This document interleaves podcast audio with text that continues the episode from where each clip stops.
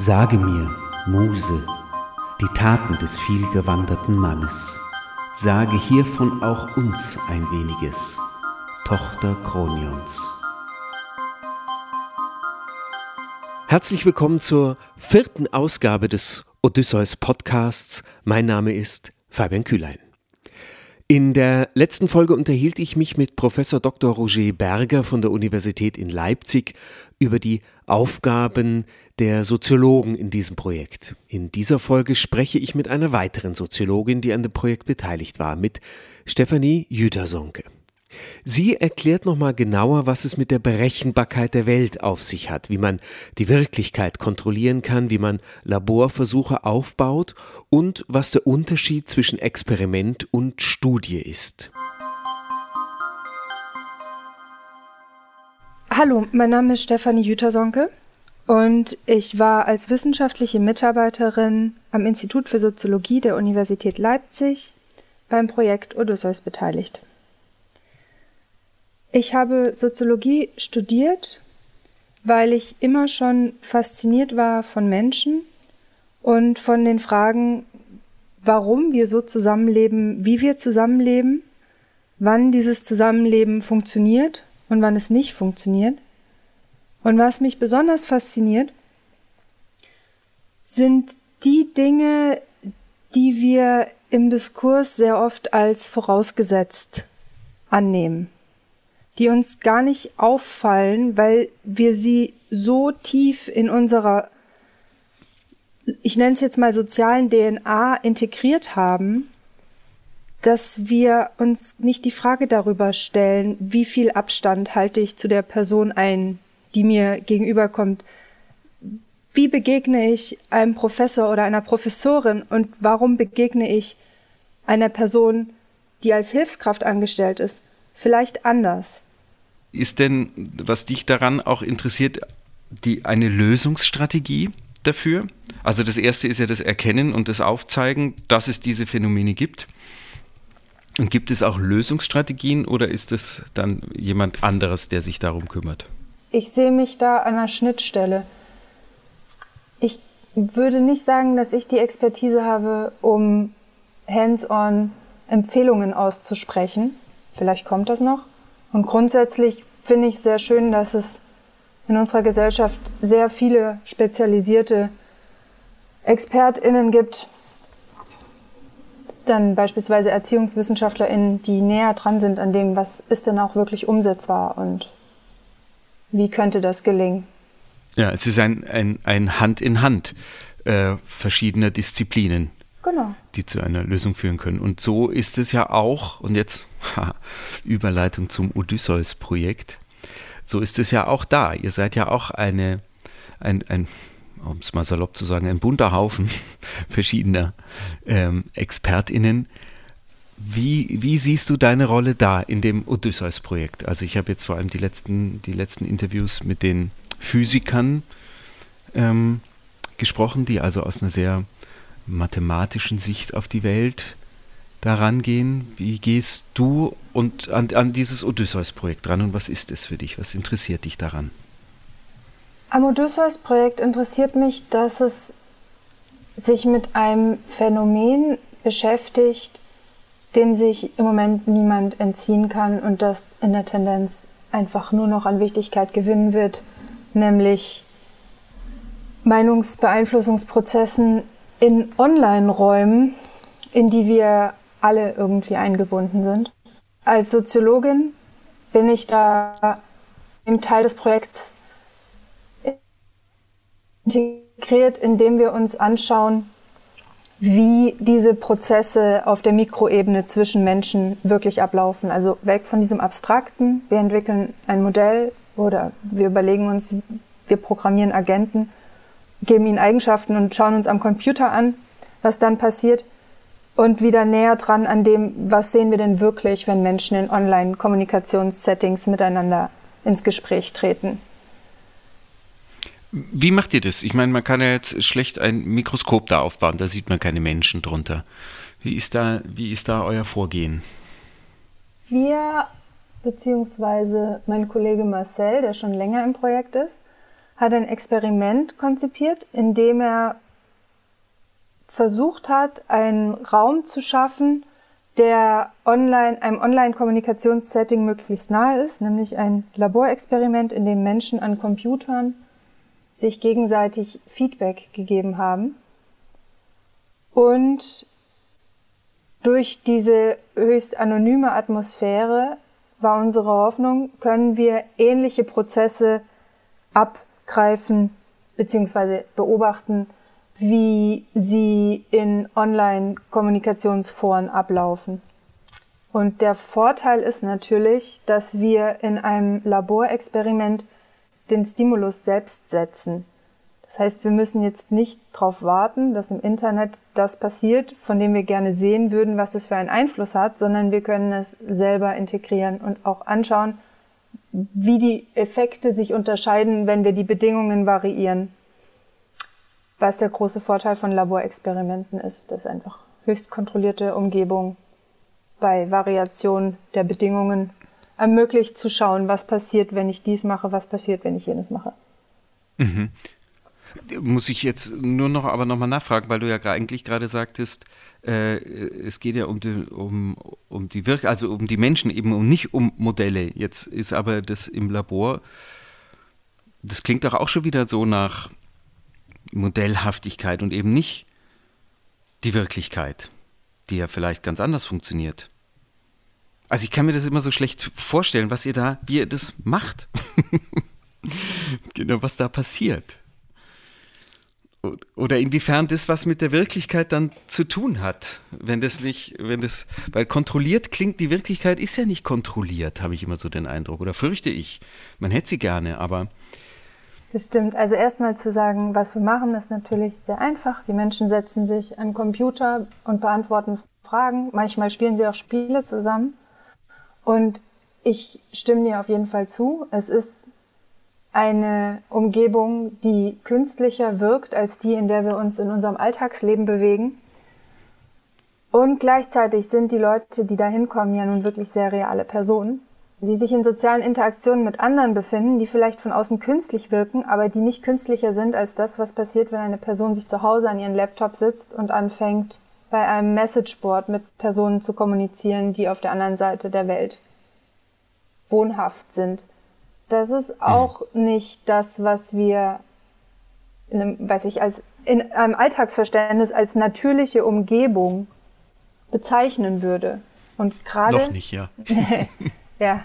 Und gerade da ist eben der Vorteil dieses Laborexperiments bei der Untersuchung von Online-Kommunikation, dass da die Ähnlichkeit doch nicht so klein ist.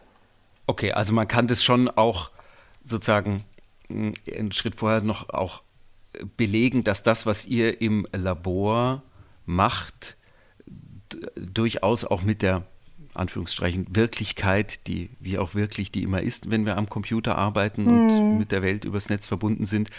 Aber das ist doch, also es ist eine, es hat sich herausgestellt, das darf man so machen. So, damit ja. wäre ich ja schon mal zufrieden. Das hat sich, das hat sich herausgestellt, das darf man so machen. Dazu gibt es auch Ergebnisse. Ja. Und es ist unser, muss man auch sagen, es ist unser Best Shot, sich wirklich mögliche kausale Gründe anzuschauen, warum Personen sich so verhalten, wie sie sich verhalten, weil wir, wenn wir uns in der anderen Art von Wirklichkeit außerhalb des Labors befinden, einfach zu viele Faktoren haben, die einen Einfluss nehmen könnten, auf die wir nicht einwirken können. Das mhm. heißt, das ist dann einfach auch ein Abmessen zwischen, was hätten wir gerne und was können wir kriegen. Mhm. Was sind so Parameter, an denen ihr da so dreht? Es ist ja nicht wahrscheinlich Licht an, Licht aus oder so, sondern da geht es ja um, um die Kommunikation selber, nehme ich mal an. Kannst du das vielleicht kurz beschreiben, wie ihr da, was so ein Versuchsmodell ist, wie man sowas aufbaut? Ganz grundsätzlich werden für gewöhnlich einfach personenbezogene Merkmale erhoben, damit wir dann auch uns anschauen können, wie sich grundlegende Personenmerkmale auswirken auf das, was wir untersuchen wollen. Also das, Bildungsstand, genau, Alter, Geschlecht, Geschlecht und aktueller Erwerbsstatus. Das wird mhm. natürlich auch dann alles höchst anonymisiert gespeichert, was den Leuten auch in jedem Schritt zugesichert wird. Und dann geht es eben darum, was bei dem entsprechenden Experiment interessant ist. Ich habe schon in einem Projekt gearbeitet, in dem dann die Leute dazu aufgefordert wurden, Kooperationsspiele miteinander zu spielen. Mit finanziellen Anreizen. Das ist auch noch wichtig zu erwähnen, dass oft finanzielle Anreize gesetzt werden, entweder einfach nur das Experiment abzuschließen oder auch, dass Leute was gewinnen können. Und da lässt sich dann schon einiges darüber sehen, unter welchen Bedingungen Leute sich dann fair verhalten oder unter welchen Bedingungen Leute versuchen, einfach nur ihren größten möglichen Nutzen rauszuschlagen. Das war in dem Experiment bei Odysseus nicht der Fall. In dem Experiment bei Odysseus ging es uns darum zu schauen, wie Personen sich verhalten, wenn sie Feedback von anderen Personen auf ihre eigene Meinung bekommen. Und da Und wird es ja schon dann ganz gut erkennbar eigentlich, wie sowas dann ablaufen kann. Man könnte jetzt sehr basal einfach schauen. Personen, die angegeben haben, dass sie Männer sind, zeigen sich da andere Veränderungen als bei Personen, die angegeben haben, dass sie Frauen sind? Sehen wir einen Unterschied im Alter? Und das ist eben der große Vorteil von Laborexperimenten, dass wir diese Informationen haben und diesen Stimulus dann sehr gezielt setzen können. Mhm. Das möchte ich jetzt noch sagen, nämlich die Bedingungen werden natürlich variiert. Wir haben dann für gewöhnlich unterschiedliche Gruppen, für die wir vielleicht unterschiedliche Texte verwenden oder für die wir eine unterschiedliche Art von Feedback verwenden und so uns dann anschauen können, was wirklich ausschlaggebend dann dafür ist, was wir untersuchen wollen. Gibt es da schon ein, ein Ergebnis, über das man sprechen kann oder eine Tendenz, die sich abzeichnet, über die du sprechen kannst? Was habt ihr gesehen in euren Studien oder Experimenten nennt ihr sie ja, gell? nicht Studien? Wir nennen sie manchmal so und manchmal so. Wenn wir wollen, dass okay. die Leute vergessen, dass es Experimente sind, dann sagen wir lieber Studien. ähm, da möchte ich gerade noch nicht so tief drauf eingehen, was wir da sehen. Da warten wir die Konferenz, die wir, Abschlusskonferenz ab. Da warten wir unsere Veröffentlichung ab. Soll ja noch was Spannendes dabei bleiben. Ja, ja, natürlich. Ähm, beschreib doch mal mit deinen Worten, weil ich, ich habe da, äh, mir fällt es ja immer, also ich komme ja von so ganz woanders her. Ähm, mich würde mal interessieren, wie du jetzt die Arbeit der, der ähm, Physikkollegen beschreiben würdest. Was machen die? So, so, wie, so wie ich das sehe, haben unter den Physikern alle sich ein eigenes Gebiet letztlich auch für sich bestimmt und dann arbeiten aber auch alle zusammen so. Und während die einen sich damit beschäftigen, Modelle zu entwickeln, aus denen möglichst genau menschliches Verhalten abgeleitet werden kann, das dann wiederum im besten Falle prüfbar ist, was dann an Hypothesen aus so einem Modell rauskommt, hat sich einer unserer Kollegen, er hat ein Werkzeug erarbeitet, mit dem sehr leicht online Prozesse, Online-Kommunikationsprozesse auf Twitter abgebildet werden können.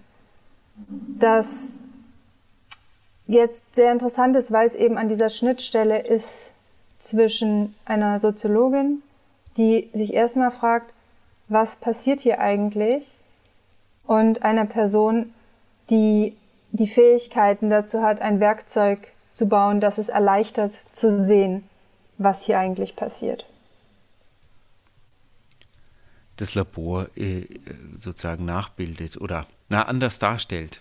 Nee, in dem Fall ist ja das Schöne, dass es da nicht um das Labor geht, sondern um Meinungsaustauschprozesse, die in dieser anderen Art von Wirklichkeit, nämlich der Online-Kommunikation, wie sie uns umgibt, stattfinden. Bei Twitter in dem Fall. Ja. Ja, du meinst den, den Twitter-Explorer Twitter genau. von, von Armin, genau. Ja. Ähm, aber nochmal zu, zu diesen Modellen von den, von den Physikern. Ich habe manchmal den Eindruck, da geht es so ein bisschen um die Berechnung der Welt. Mhm. So, und, und da eben, weil jetzt eher aus der Kunst kommen und so, äh, ich will das immer gar nicht glauben, dass das alles so berechenbar ist oder ja, aber es scheint ja so. Äh, aber wie ist, wie ist da der Stand der Soziologin? Äh, wie berechenbar ist die Welt? Na, da spreche ich mal über die Spieltheorie, weil das eine Art von Modell der Wirklichkeit ist, der ich mich etwas besser auskenne als mit physikalischen Modellen. Ja. Und da ist sehr spannend, dass SpieltheoretikerInnen immer wieder vor dem Rätsel stehen, dass die Leute sich gar nicht so rational und so egoistisch verhalten, wie es die Modelle voraussagen. Und ist ja schon mal gut. Ja, doch. Und das ich glaube, dass Modelle eine spannende Annäherung sind und dass sie ein hilfreiches Werkzeug sein können und dass es auf jeden Fall den Abgleich mit der Realität gibt, der uns ja auch immer wieder zeigt, dass es dann ganz so auch wieder nicht ist. Nichtsdestoweniger können solche formalisierten Modelle Dinge auf den Punkt bringen und erstmal überhaupt beobachtbar und messbar machen, die sonst im Diffusen bleiben, indem wir noch nicht mal unsere Hypothesen über die Welt formulieren können und dann am Ende des Tages nur noch Alltagsbeschreibungen aufschreiben. Ein Modell, aus dem ich eine Aussage ableiten kann, bei der, die ich beim Blick in die Welt dann ablehne oder annehme, gibt mir auf jeden Fall schon mal einen Anker, wo, wie ich mir die Welt angucken kann. Und ja, grundsätzlich würde ich dir zustimmen, ich halte die Welt nicht für so berechenbar oder in Modelle gießbar. Aber ich glaube, dass die Modelle uns trotzdem helfen können, uns ihr anzunähern und manchmal Dinge einfach zu vereinfachen und auf den Punkt zu bringen, die wir ansonsten nicht erfassen könnten. Das finde ich eine sehr schöne Beschreibung, ja. Dieses Annähern an, an Wirklichkeit, ums, ums, ja, ums händelbar zu machen. Genau. Tatsächlich, ja.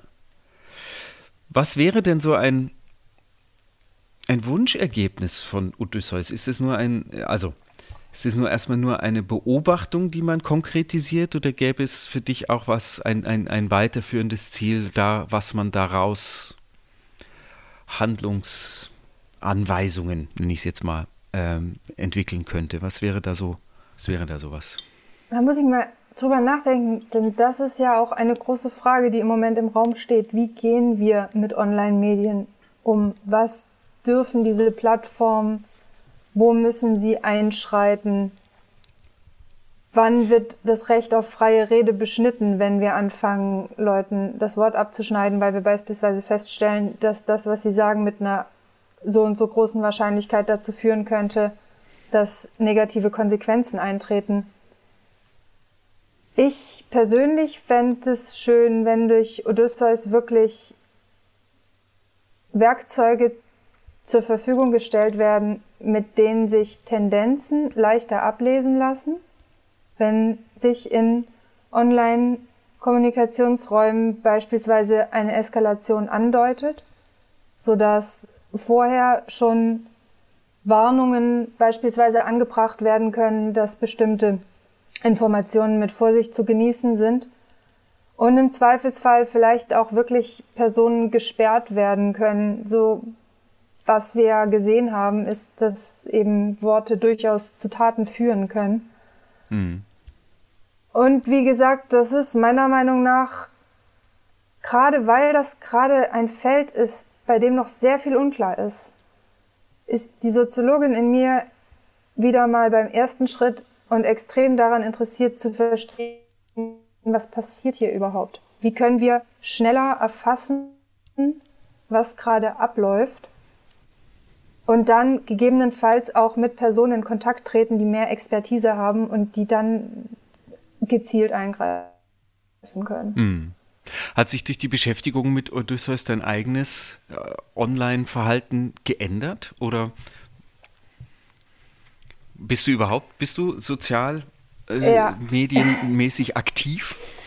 Ja, ich bin auf den sozialen Medien aktiv und ich bin nicht extrem aktiv und ich bin auch nicht auf den Foren, auf denen das so wirklich heiß hergeht. Ich würde sagen, was sich verändert hat, ist mein Bewusstsein und meine Aufmerksamkeit für Informationen über Online-Kommunikation. Also, dass mir einfach auffällt, wenn unter Instagram-Posts vor der US-Wahl einfach sich massive Konflikte auf Grundlage von nichts entzünden. Dass ich mhm. schneller mitbekomme, wo die Krisenherde sind und wie schnell sowas hochgehen kann. Ja.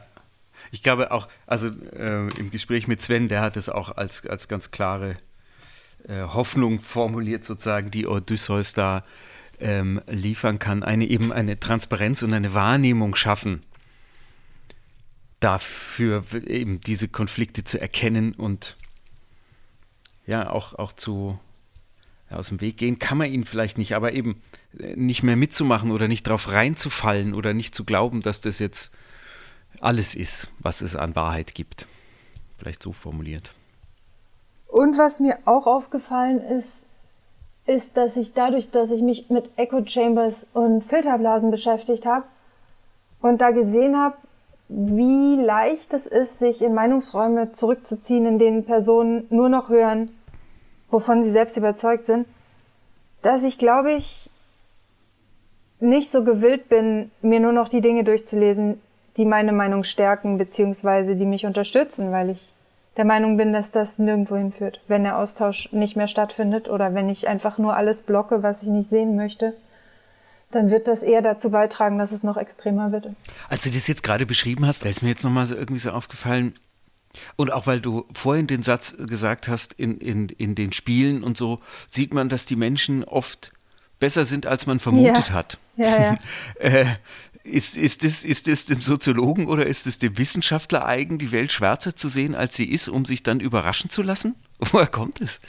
Ich glaube zum einen, und das glaube ich nicht nur, dafür gibt es auch Belege, das ist den Menschen eigen, die Welt schwärzer zu sehen, als sie ist. Und als Wissenschaftlerin ist mein Fokus ja angezogen vom Außergewöhnlichen, vom Konfliktbehafteten, von dem, wo ich ansetzen kann, mir ein bisschen die Zähne ausbeißen kann und im besten Fall dann noch was Positives draus machen kann. Mhm. Und das kann gut sein, dass das in der Berufswahl dann nochmal verstärkt wird. und ich glaube ja. persönlich, dass es sehr wichtig ist für die Psyche dann immer mal wieder auch die Studien ranzuziehen, in denen wir herausfinden, dass immer weniger Kinder an Hunger sterben, dass immer mehr Kinder geimpft sind, dass immer mehr Frauen immer länger zur Schule gehen. Und dass schon viele gute Dinge passieren auf der Welt. Ja, danke, Stefanie. Gerne. Auf bald. Bis dahin, tschüss. Bis dahin, tschüss. Sie hörten die vierte Ausgabe des Odysseus Podcasts mit der Soziologin Stefanie Jütersonke. Nähere Informationen zum Projekt und den Beteiligten finden Sie im Internet unter www.odysseus.eu. Odysseus wird hier allerdings mit zwei C geschrieben. Unter dieser Adresse finden Sie auch alle Informationen zur Abschlusskonferenz des Projekts vom 7. bis 9. Juni 2021, die online stattfinden wird und zu der Sie, liebe Hörerinnen und Hörer, sehr herzlich eingeladen sind. Wir hören uns wieder, wenn Sie möchten, in der nächsten Folge. Bis dahin herzlichen Dank für Ihr Interesse. Auf Wiederhören, Ihr Fabian Kühlein.